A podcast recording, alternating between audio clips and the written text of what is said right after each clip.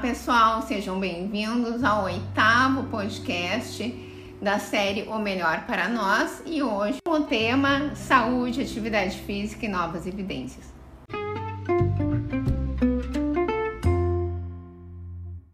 E hoje a gente está com um convidado mais que especial, conhecido aí da Suian, apresenta ele para o nosso Gente, tô com o meu professor da pós aqui, que eu fiz nutrição uh, clínica esportiva. E eu não podia de deixar, não, a gente não podia deixar de convidar ele, porque a aula dele é maravilhosa. E claro que os meus colegas vão ficar com ciúmes. Então apresento para vocês Marcelo Camargo. Por favor, te Seja apresenta. Seja bem-vindo. pessoal, tudo bem? Muito obrigado pelo convite. Estamos aí né, para conversar um pouquinho, para a gente discutir um pouco alguns temas aí relacionados à atividade física, saúde, novas evidências que a gente tem observado e vai ser bacana fazer esse bate-papo. Com certeza. E fala um pouquinho para nós, assim, uh, sobre o que que tu faz. Tá bem. Te apresenta aí, por Bom, favor. Bom, eu sou profissional de educação física, né? Uh, tenho mestrado e doutorado na área da cardiologia e dou aula no pós e também sou sócio de uma startup na área da saúde, então a gente desenvolve conteúdo digital também. Ah, muito bom. É um podcast que vai mexer com o coração da gente, então. É, a ideia é essa. com a ideia e com, as, com a mente também, né? Vamos lá, então.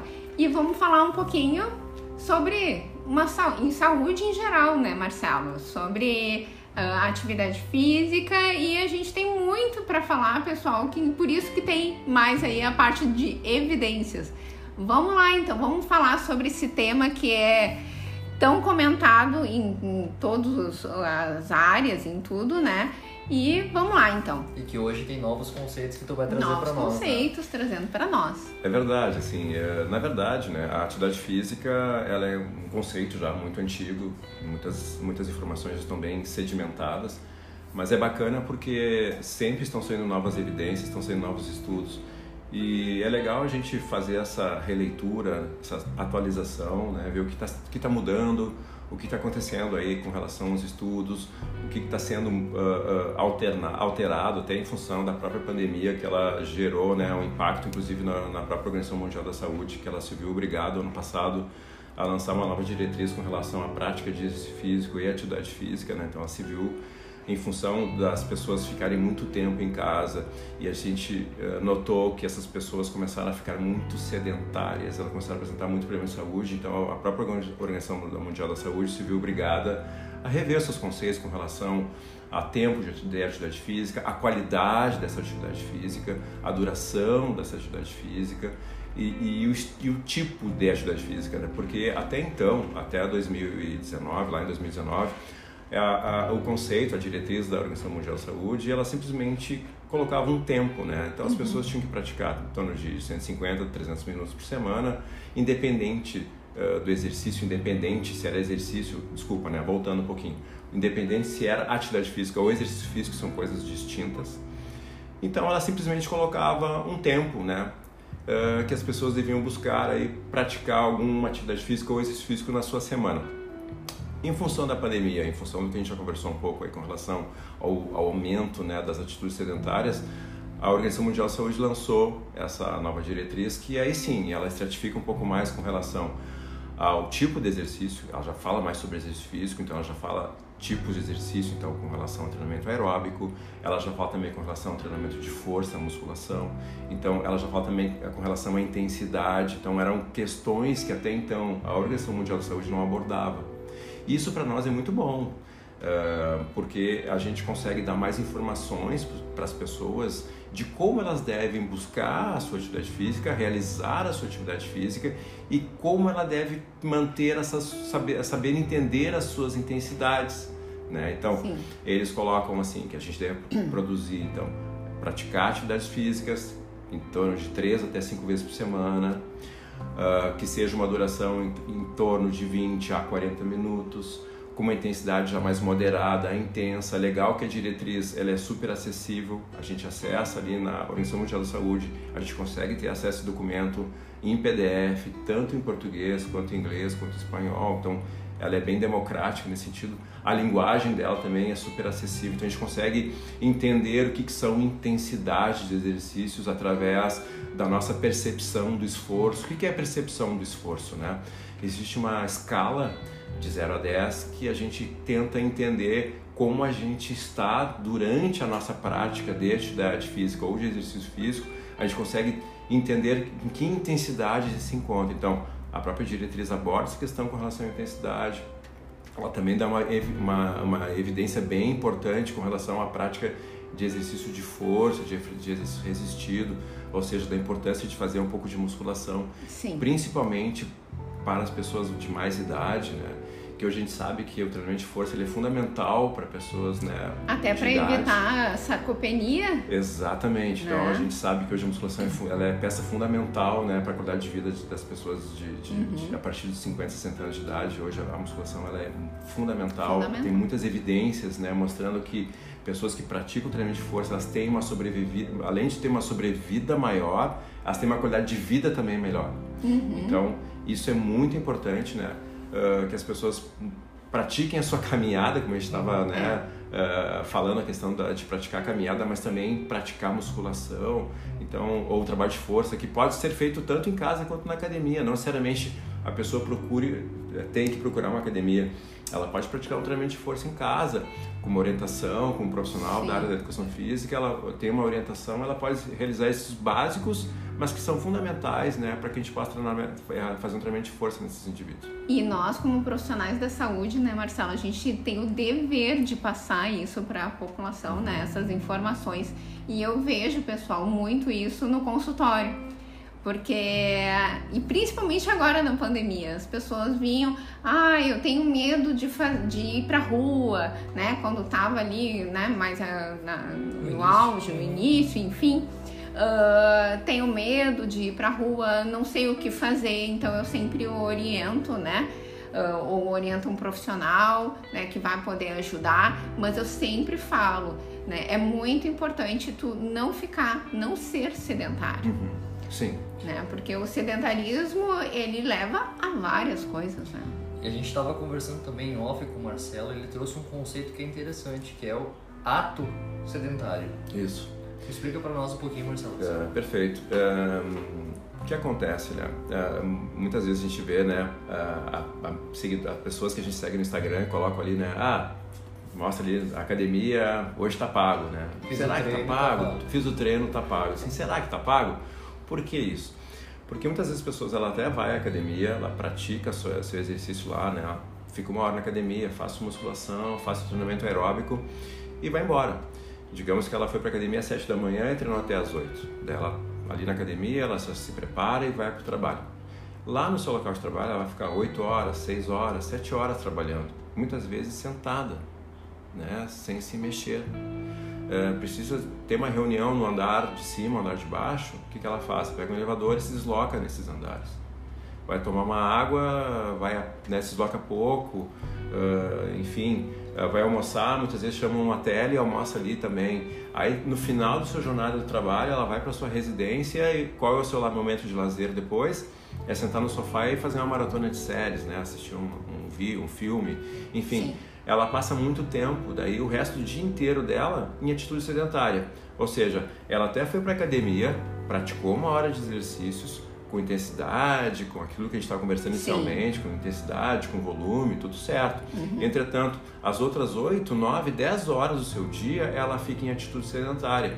Então, a própria Orga- Organização Mundial da Saúde, ela ela está muito atenta a essa questão e trabalhando muito isso para que a gente preste mais atenção também, ah, não só no momento que a gente está na academia, mas principalmente naquele momento, naquele, naquele resto do dia que sobra, quando a gente não está na academia.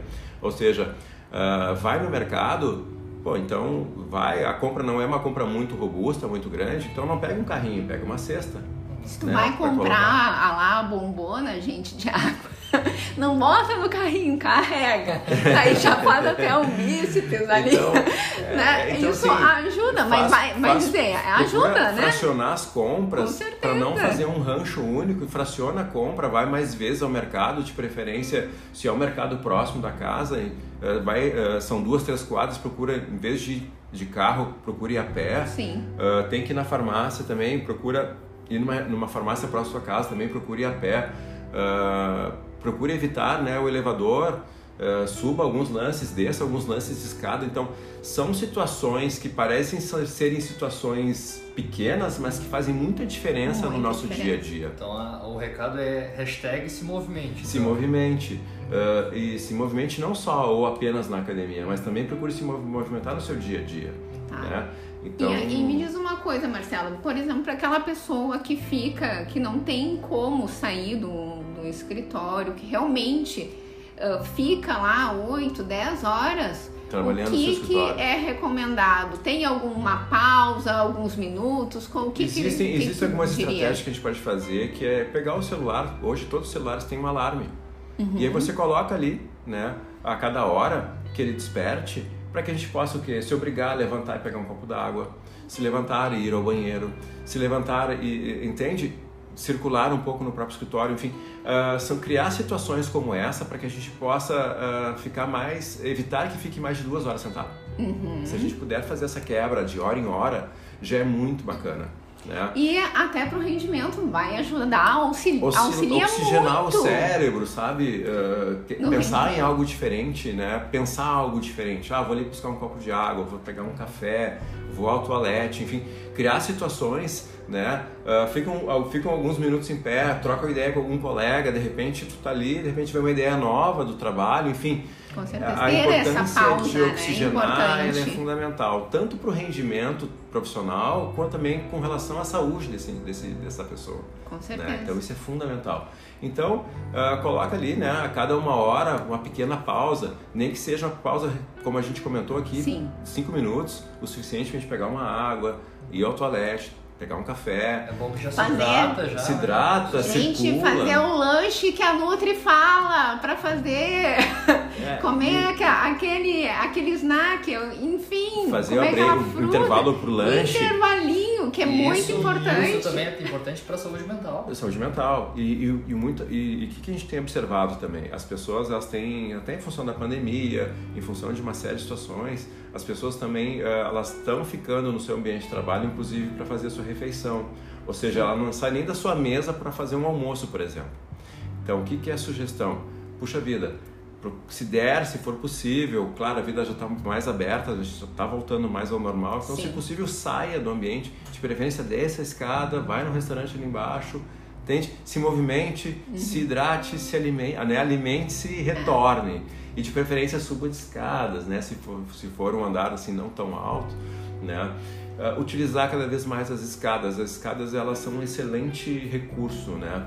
Tanto é que é bem interessante que eh, nessa pandemia a gente notou que muitas pessoas com receio de, faz- de sair de casa para fazer o seu exercício aeróbico, as pessoas estavam fazendo o exercício aeróbico aonde?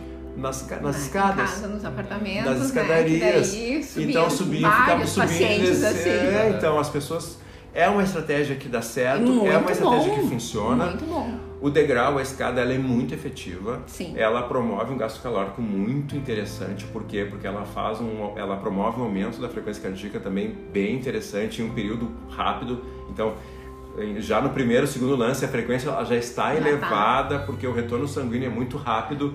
Então, isso gera um aumento da frequência cardíaca. É bem interessante como um treinamento Ah, cardiovascular. eu sei bem como é Ah, que Então a é. escada é muito efetiva nesse sentido. Inclusive, dependendo do ritmo da, da subida, dependendo do tempo de escada que a gente faz, a gente com certeza vai ter um gasto calórico muito maior que uma caminhada na rua. Sim. Então, provavelmente uma caminhada linear na rua de uma hora, a gente consegue ter o mesmo resultado, o mesmo benefício subindo e descendo escada no período de 45 minutos, 40, Sim. 50 minutos. Então ela é mais intensa. Ó, fica a dica aí, Fica a pessoal. dica. O pessoal vai Faz- vai gastar mais caloria em menos tempo fazendo um treinamento na escada. É. Não, e tu sabe que eu, eu moro no quarto andar e o prédio não tem Não tem elevador. elevador, então tu E é aquela- obrigada Eu sou a descer, obrigada. escada. é, e é aquela escada bem íngreme, bem, Sim. sabe? E, claro, a minha filha tem vai, vai quase 23 quilos. E às vezes ela diz, mamãe, colinho.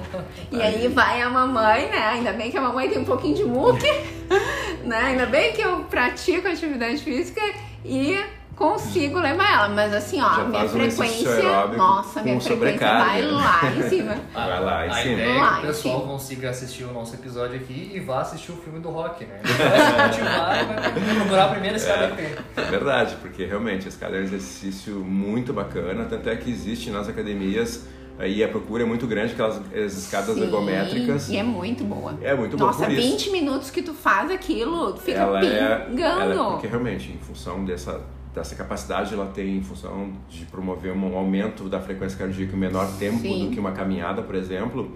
Então, realmente, o treinamento é bem mais intenso. E, e me diz uma coisa, Marcela, agora na pandemia, ah, eu, eu vi isso, né? ah, aumentou a frequência das pessoas fazendo atividade ao ar livre. Né? E muita gente também, eu acho que começou a ir pro. Quem não corria, começou a. Muita gente foi pra corrida, muita gente começou a, a andar de bike. Né? E o que, que tu acha sobre esses exercícios?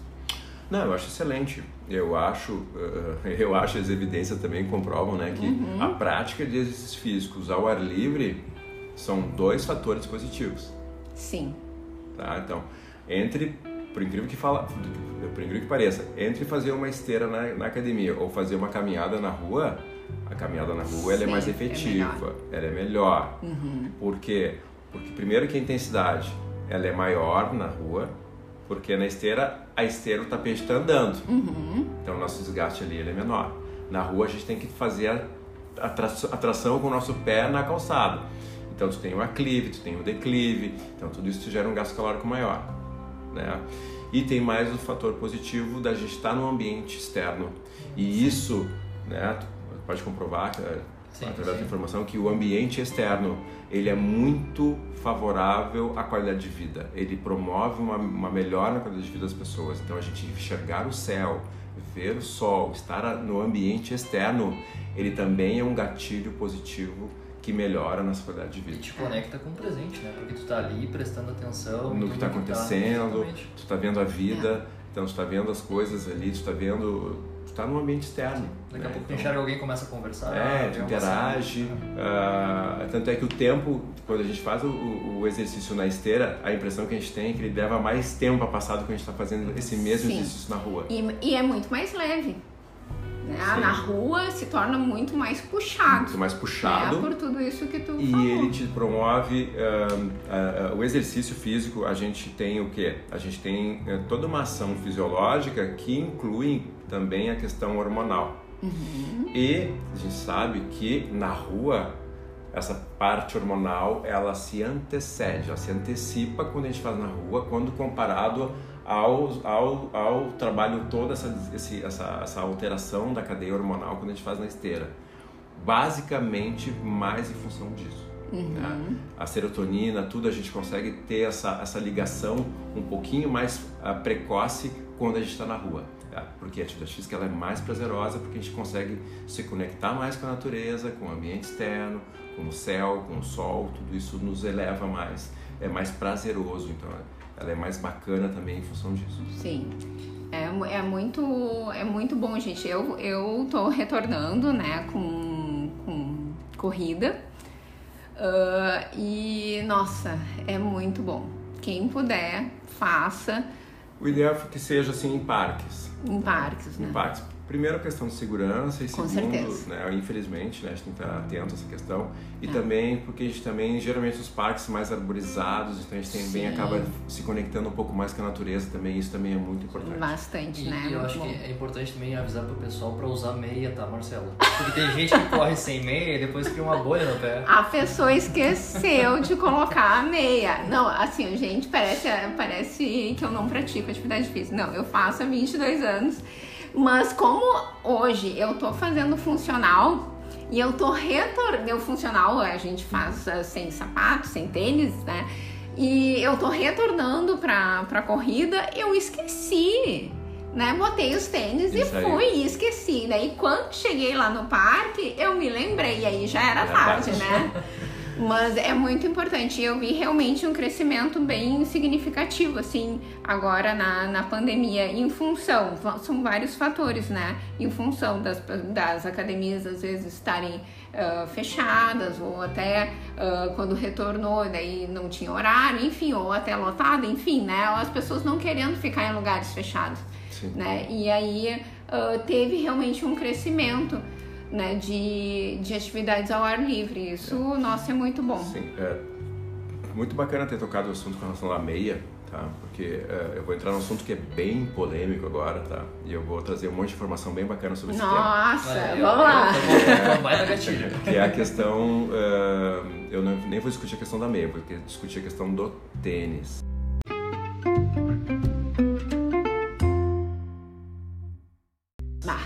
O tênis tá? é fundamental. É, Nossa. mas aí que tá. É. É, até assim, até a final dos anos 90, ali a década de 90, a gente uh, tinha um conceito de quanto mais amortecimento no tênis, melhor. Uhum. Tá? Então era um conceito que era bem sedimentado, então uh, se buscava, né, até o final dos anos 90, início dos anos 2000, se buscava tênis com quanto mais estrutura de amortecimento melhor. Me lembro, tá? me lembro muito sobre então, isso. Então foi o auge, inclusive, até vou falar uma marca aqui, é, posso falar o nome da marca? Pode, tá? pode, Então pode. até a ASICS nessa época ela tinha, ela tinha uma procura muito grande dos seus tênis, porque seus tênis tinham grande estruturas de amortecimento, tá? A partir dos anos 2000 começaram a ser novos estudos falando mais dos tênis minimalistas, que são tênis que eles têm menos amortecimento, são tênis mais leves, menos estruturados, tá? Uhum. Então se começou e ficaram assim, ainda existe essa discussão. Tênis estruturado ou tênis menos estruturado? Né? Então, tênis com mais amortecimento, tênis com menos amortecimento. Eu fico né, lendo esses artigos todos e também sendo um praticante de corrida, eu procuro ficar mais no meio termo. Tá? Uhum. Então, qual é o meu posicionamento e o que, que eu acho que é legal as pessoas ficarem atentas? Aquelas pessoas que já vinham correndo, já têm um histórico de corrida, sempre com tênis mais estruturados, ou seja, uhum. tênis com mais amortecimento, uhum. a minha sugestão é que essas pessoas continuem com seus tênis, uh, usando seus tênis, se sentem bem, com, com, né, se sentem confortáveis com esse tipo de tênis, conseguem ter uma, uma produção, né, uh, uh, uma produtividade boa de treinamento, se sentem confortáveis, então que mantenha esse padrão. Uhum. Já aquelas pessoas que iniciaram uh, as suas práticas né, de corrida e caminhada na rua com tênis menos estruturados, com menos amortecimento, é que essas pessoas mantenham esse padrão de tênis com menos estruturas, com menos amortecimentos. Por que, que eu falo isso?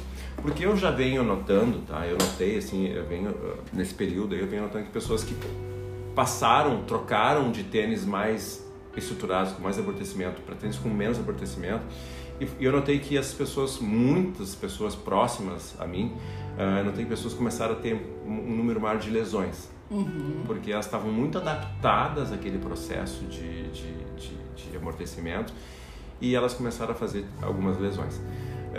Um, eu não vou entrar nem no mérito se é bom usar amortecimento ou não é bom usar amortecimento os estudos hoje eles dizem que o bacana é a gente usar um meio termo. Meio termo. Tanto é que tem muitos esportes, agora saindo um pouco do treinamento aeróbico, indo mais treinamento de força, né? Ah. Que a ideia é que realmente não se use amortecimento. Para ter mais estabilidade. Para ajudar a ter mais estabilidade. Inclusive, que se faça alguns exercícios, inclusive de pé no chão. É, é tá? isso aí que eu faço. Por quê? E eu vejo muita diferença. Por que isso? Porque o pé no chão, quando a gente coloca o pé no chão, a gente começa o quê? A, a lembrar todos os sinais que nós temos nos pés de conexão. Então, todos os nossos pontos nervosos do pé, uhum. a gente começa a deixar eles ativos novamente. Uhum. Se eu coloco o meu pé, que ele está cheio de informação nervosa, dentro de um ambiente uh, quase estéreo, né? com muito amortecimento, como é um tênis, esse pé ele começa a se desconectar, ele começa a se desligar, porque ele não, ele não percebe mais as conexões e ele vai perdendo funcionalidade. Tá? Então, por isso que é legal quando a gente vai fazer um, traba um trabalho mais de estabilização, um trabalho de força que não vai ter tanto impacto. Aí eu acho legal, vai de pé no chão uhum. ou vai com um tênis minimalista, um tênis com, com o mínimo de, de, de, de amortecimento possível para fazer esse trabalho que vai exigir uma propriocepção maior. O que, que é propriocepção? É aquela questão, aquele trabalho que a gente faz de equilíbrio. Sim. Então a gente vai realmente deixar, colocar todo o pé no chão para que todas as partes nervosas do pé sejam ativadas e aí a gente consiga realmente trabalhar o equilíbrio, trabalhar então o que nós chamamos de propriocepção, tá? Já para aquele, voltando agora para aquela pessoa que corre, ele corre já há 15, 20 anos na rua com tênis com mais amortecimento, ele até eu acho que ele pode pensar em usar um tênis de repente com um pouquinho menos de amortecimento, mas que ele fique atento ao risco de lesão, porque pode acontecer. Tá? Porque ele tá o quê? Porque aquele pé dele tá desligado para a corrida da, da informação mas todo o gesto motor dele está adaptado àquele tipo de calçado, uhum. com mais amortecimento. Deixa eu fazer uma pergunta. A gente falou, a gente foi descendo, né? Falou de meia ali, falou de tênis, né? E em relação ao chão, né? Que a gente vai fazer na, na rua, tem diferentes tipos de piso. Como é que é isso, assim? Para a corrida, por exemplo? Isso. Para quem vai iniciar a atividade física, a corrida, uhum. eu sempre sugiro que inicie numa esteira. Uhum. Por quê? Porque a pessoa ela ainda não está devidamente uh, com gesto motor bem definido. Ela, é, é, a corrida, por incrível que pareça, apesar de ser um ato simples, para quem vai iniciar é muito complexo. Porque você tem que pensar na respiração, você tem que pensar na postura, você tem que pensar no gesto. É muita informação no início para quem nunca praticou a corrida. Porque a corrida, por incrível que pareça, é muito diferente da caminhada. Apesar da gente se adaptar muito rapidamente à, à prática da corrida, o início ela exige muito do praticante. Então é uma sugestão que ele inicie né, se conhecendo e conhecendo o seu ato de correr, porque é, ele tem que identificar, ele tem que construir uma nova postura na corrida. Ele tem que se sentir como eu corro. Entendeu? Não, isso é interessante porque no Instagram, se tu for olhar, assim, é, tem vários blogueiros e pessoas que vão mostrando como a pessoa deveria correr. Daí tem a questão do ombro mais para baixo, mais para cima, a questão da angulação da cabeça. É muita informação. É muita informação. É muita informação. Porque, na verdade, a pessoa que vai praticar a corrida, ela tem que primeiro se sentir.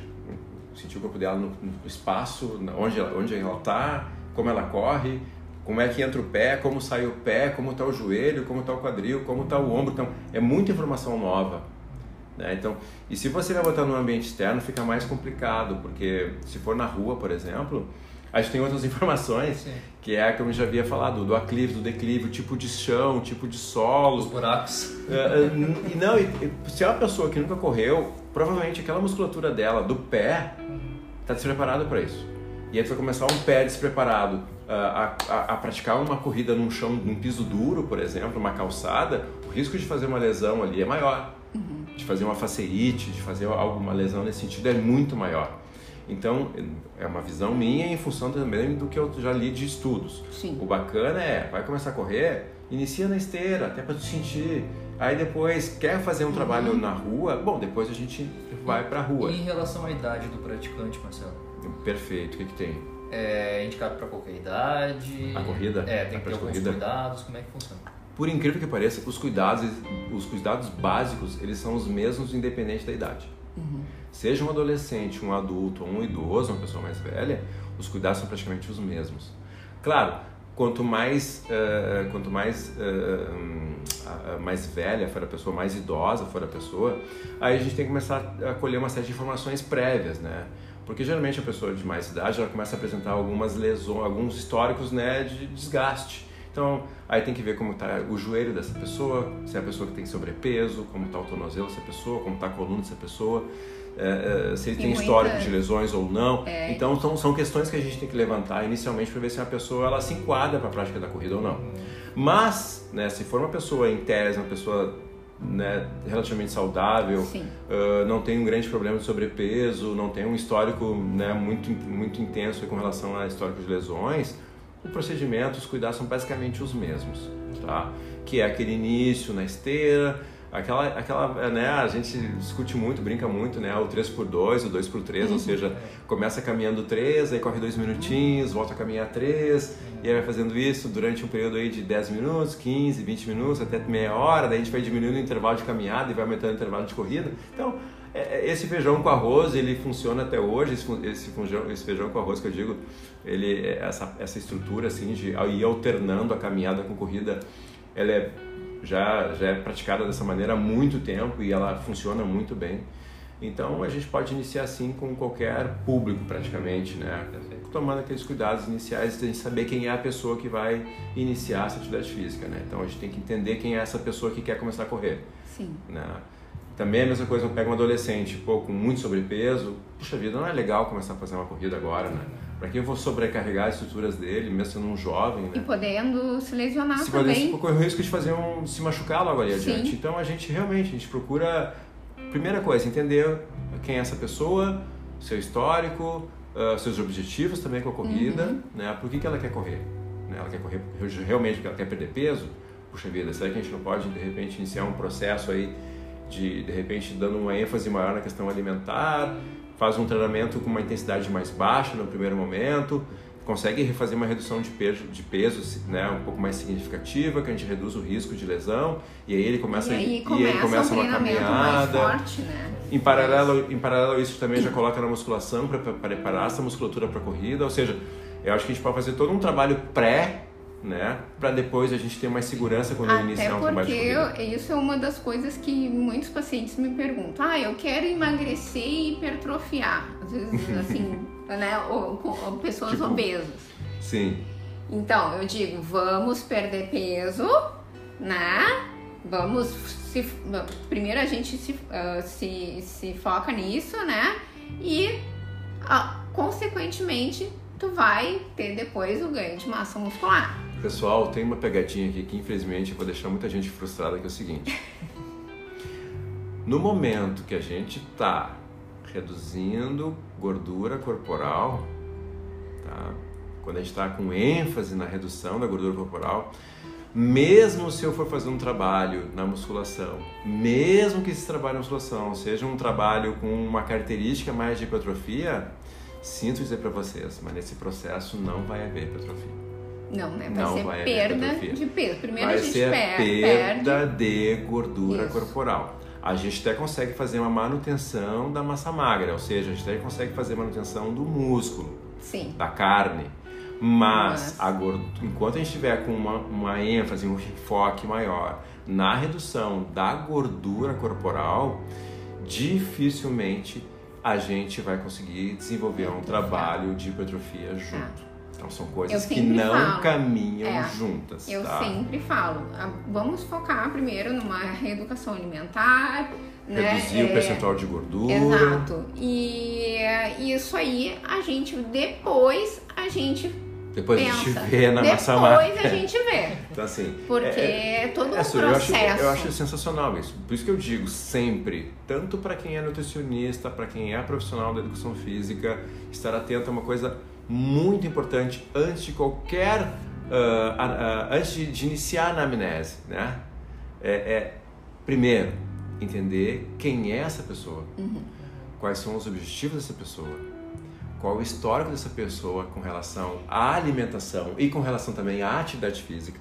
E uma coisa que eu sempre pergunto, Marcelo, quanto por cento tu tá disposto? É também, o quanto ela está motivada para isso. Né? né? Quanto por cento? Quanto por cento que eu posso ir na dieta e o quanto por cento ela vai conseguir fazer lá E, e quais na as motivações, academia? né? Essa é uma motivação mais intrínseca, é da própria pessoa, tá vindo de um ambiente externo, né? Da onde que vem essas razões Eu acho, eu acho bem interessante essa questão do, do- do- da, motivação, da motivação intrínseca e extrínseca, porque eu é, até acho bacana, a gente pode trocar uma ideia sobre isso. Na minha visão, é, a, a motiva- a motivação ela sempre é extrínseca para depois se tornar intrínseca. Uhum.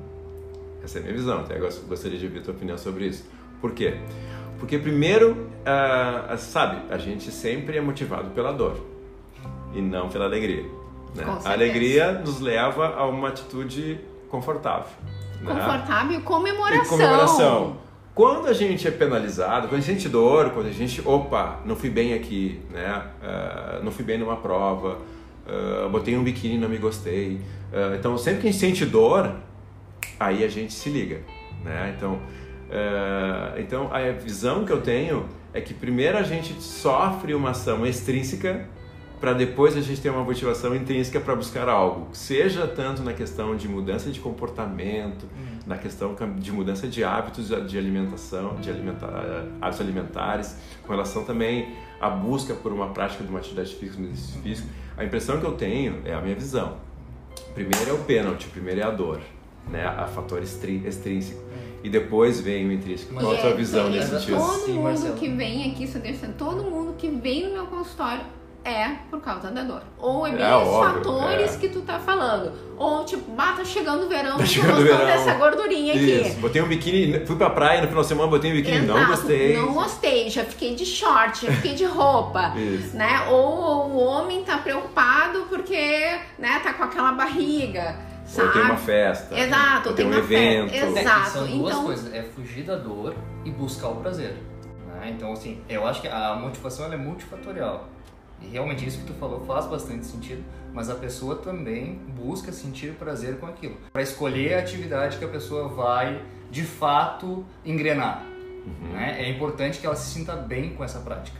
Porque se ela só sentir dor também, mesmo que o objetivo dela, eu quero ficar bem no biquíni, mas eu não gosto de fazer tal coisa, é muito difícil que ela vai ficar. Ah, Aquele... é questão, questão, a gente discutindo questão de adesão. Mas eu estou falando aquela questão do start, do início. Do, da motivação. Da motivação que ela que marca, liga para um personal e liga para um nutricionista, entendeu? Uhum. É, eu acho que o que te leva a essa ação de procurar esses profissionais que é, é a dor. É a dor. Eu acho, não sei qual a tua visão nesse Não, acho que a dor, nem que seja emocional, entendeu? É, aquela dor, né? Nem que seja, não, tô, não é dor física muitas vezes. Não, não, pessoal, é, vamos deixar bem claro para quem está nos escutando. É. A dor, pessoal, aqui que a gente está discutindo o é o desconforto. É o desconforto. É, é, é aquele né? Aquela sensação, é que nem a gente exemplificou aqui a questão do, poxa, biquíni, biquíni no feriado, né? Isso. No primeiro feriado pré-verão, ah. depois do inverno longo. depois de muito vinho, muita massa. Aí coloca um biquíni, opa, o biquíni parece que diminuiu de tamanho, né? então, é, é, essa questão que a gente está se referindo como dor. A pessoa se Sim. sente mal, a pessoa se sente não satisfeita com o que ela se Exato. vê no espelho, né? Acho que, é, acho que essa questão que, a gente, que eu considero como um fator exógeno, né? Sim. É, aí que leva a pessoa a se motivar para buscar né, um profissional da nutrição e também um profissional da área da educação física para melhorar o seu, né, a sua questão física, né? Uhum. É, claro, eu acho que o que tu comentaste faz muito sentido.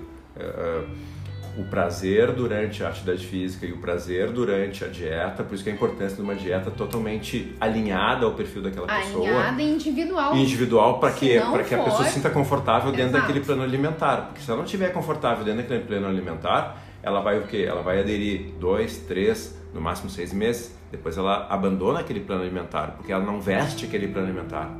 Ela não se sente confortável dentro daquele plano alimentar. Assim com relação também ao, ao programa de exercício físico. Uhum. Tem que ser um programa que contemple as necessidades e o prazer dessa pessoa, senão ela não adere. Eu concordo contigo. O start até pode ser esse, eu quero perder peso, mas o que mantém a pessoa, por exemplo, num programa de emagrecimento é como vai ser o ambiente ali, o que relações ela vai estabelecer, como ela vai se sentir estando naquele processo. Perfeito. Não, lógico. E quanto mais ajustado, quanto mais personalizado, quanto mais uh, próximo da pessoa a dieta estiver, e quanto mais próximo da pessoa o, a, a, o programa de exercícios, exercícios físicos também estiver, mais duradoura a relação dela com a dieta e com o exercício físico, porque são coisas que ela se, se identifica, que ela tem prazer, que ela gosta de, de comer e de praticar. Exato. E isso a gente está falando também assim para uma motivação para iniciar. E aí eu sempre falo assim, o que, que vai te levar ao, ao sucesso, a tu ter o teu objetivo é a constância, né? Tu tendo constância, tu vai ter o sucesso como tu quer, né? Na, na dieta, tu vai chegar no corpo que tu quer, vai melhorar os teus parâmetros laboratoriais, enfim. Sim, sim, sim. Aí, né? Mas aí eu acho muito bacana daí o papel do nutricionista. Eu acho muito bacana que Muitas vezes o paciente ele busca o profissional de nutrição ou o profissional da educação física muito pela dor. Uhum. Precisa emagrecer, quer entrar no vestido, quer entrar no biquíni, quer entrar num, num terno, né? Mas aí entra o papel fundamental desse profissional, uh, e o teu exemplo é incrível, a, a, importância do nutricionista de mostrar outros benefícios, outros parâmetros, não só emagrecimento. É. Mas veja bem, o teu colesterol também melhorou. É tua glicose melhorou, tua qualidade de vida melhorou, ou seja, teu risco para doenças também diminuiu. Então a gente começa a agregar o quê? Valor. Exato. A gente e vai é agregando muito valor. gratificante quando a gente vê, porque eu mando rastreamento metabólico, né? Sim. E o rastreamento metabólico eu mando, ah, tipo, ah, eu mando no início e depois eu vou, não, não mando mês a mês, mas eu mando conforme vai a evolução, né? Ah, agora eu acho a cada três meses, a cada, depende, depende da situação, até a cada seis Depende, meses, exato, lógico. tudo depende. E nossa, é muito, é muito lindo de ver o rastreamento metabólico, a evolução, sabe? É, ah, tem, tem pessoas que chegam com ah, um grau de hipersensibilidade altíssimo ou ah, risco para doenças degenerativas, né? Ah, e depois, Tu reduz risco. saudável. Sabe? risco. Então, exato. Tipo, ah, 160 pontos para 30. Pra 30. É, Sabe? isso é muito gratificante. E a gente vai ajustando, né? É Sabe- muito lindo Sabe o que é interessante é, nesse processo todo? Porque é, dentro da academia, ou seja, dentro das universidades, a gente discute muitos parâmetros de saúde, né? A gente discute muito risco, a gente discute muito essas questões é, da qualidade de vida para as pessoas, para os pacientes, né? Só que, infelizmente, é, esses benefícios todos, eles ainda estão muito distantes da população em geral. A população em geral, ela ainda está muito preocupada só com perder gordura ou ganhar massa magra. Exato. É, Eles estão muito focados ainda nessa- nesses, dois, eh, nesses dois pilares, vamos dizer assim. Sim. Só que a gente sabe que a qualidade de vida, eh, ela é muito maior que isso. Sim. Né? Vai além disso. Vai além disso. São hábitos São, exato. de vida. E, só que daí, eh, e eu acho que, e até nas minhas aulas eu falo muito sobre isso, que aquele profissional eh, de educação física e o nutricionista, eles têm que criar, a gente sabe que as pessoas são movidas a motivações, né? Então, projeto verão, eh, uma festa, então as pessoas querem estar bem naqueles momentos, né? Então eu acho que o profissional que é inteligente, o que, que ele faz? Ele vai trabalhando com esse paciente eh, ou com esse aluno, ele vai trabalhando esses, essas pequenas metas, entendeu? A gente vai planificando. Olha, agora a gente vai fazer um trabalho pro verão. Tá, a pessoa chegou bem no verão, mas aí tu tem que continuar o Vai quê? indo. Criar, tu tem que continu- criar um vínculo com esse paciente para que ele não te abandone no verão. É.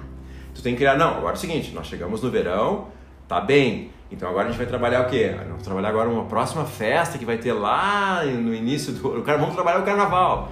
Então aí, vamos trabalhar Páscoa. E vamos trabalhar julho. Vai ter uma viagem. Vai fazer uma viagem de férias com a família. Tu tem que estar bem lá em julho do ano que vem. Ou seja, tu vai criando várias metas para que a gente possa, possa o quê? Construir o quê daí? Um hábito de vida saudável. Exato. A pessoa se internaliza, né? Ela não é mais aquela pessoa que vai fazer o exercício pra que ela tenha aquele estado. Não, ela é a pessoa que faz exercício. É, até chegar nesse, nesse momento. Mas isso leva tempo. Exatamente.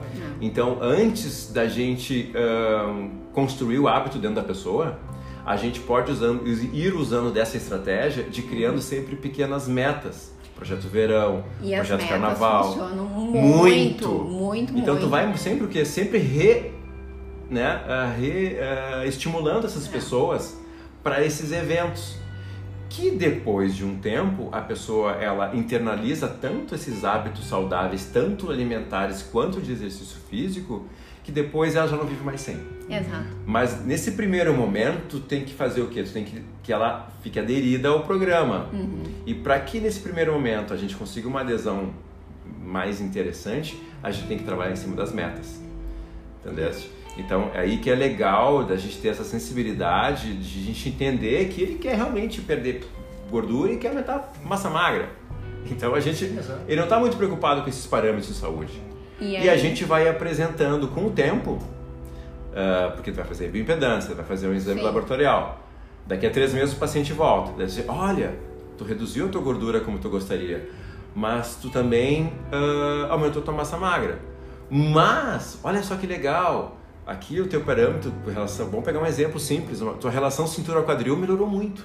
Ou seja, teu risco para desenvolver doenças cardiovasculares também reduziu. Então, tu vai dando novas informações que essa pessoa dizendo, puxa vida, olha só, eu estou começando a ficar mais saudável também. Eu estou ficando bonito, é saudável.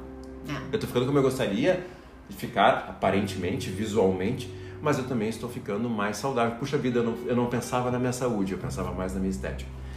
Legal, E isso é muito legal. o quanto vai gerando emoções positivas durante Exato. esse processo, né? Porque ah, tu só vai em busca mesmo de uma meta se ela te gerar uma emoção positiva. Bom, eu vou Uma satisfação. isso. uma satisfação ali, porque quando eu chegar naquele estado, né, que emoção eu vou sentir, Uhum. né? Isso que, que tá me gerando quando eu penso nisso.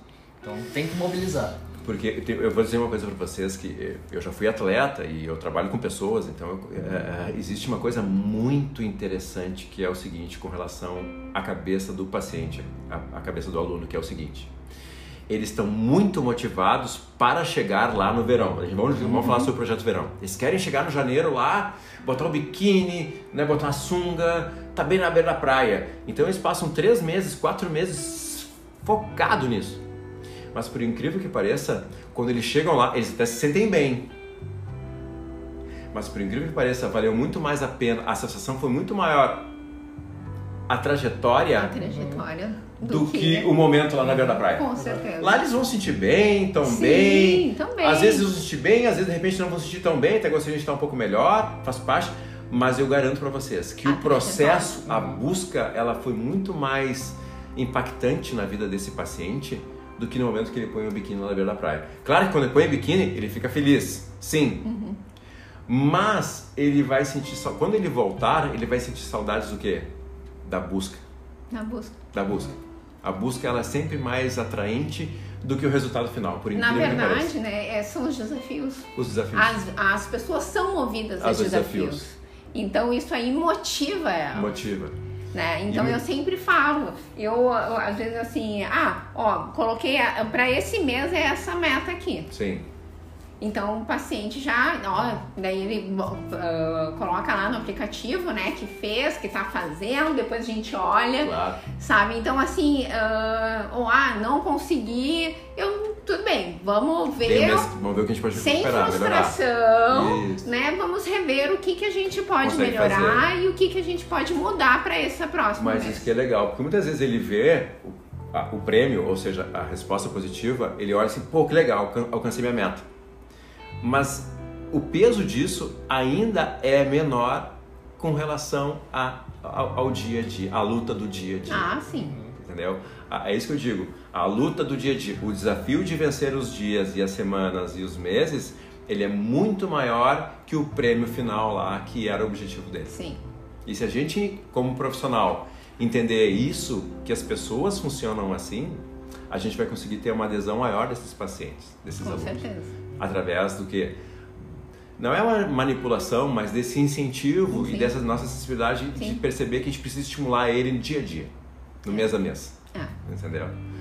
Até porque Traço é objetivo, a gente entender, né? As Mas pessoas... valorizar o processo, Sim, o com caminho. certeza, com certeza. E todo o processo, bem como tu falou, deve ser valorizado. Eu digo, curte. Curte o momento. Curte o momento. Isso. Tu tá obeso, não tá como tu, tá- tu quer, mas tu tá fazendo. Então, curte. Vê tudo que tu tá passando. Curte cada momento. Uhum, Isso é Eu fundamental. sempre falo isso. Isso é fundamental.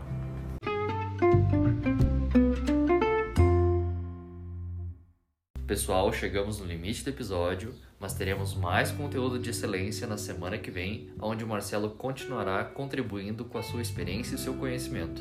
Esperamos vocês no episódio seguinte, na parte 2. Até logo!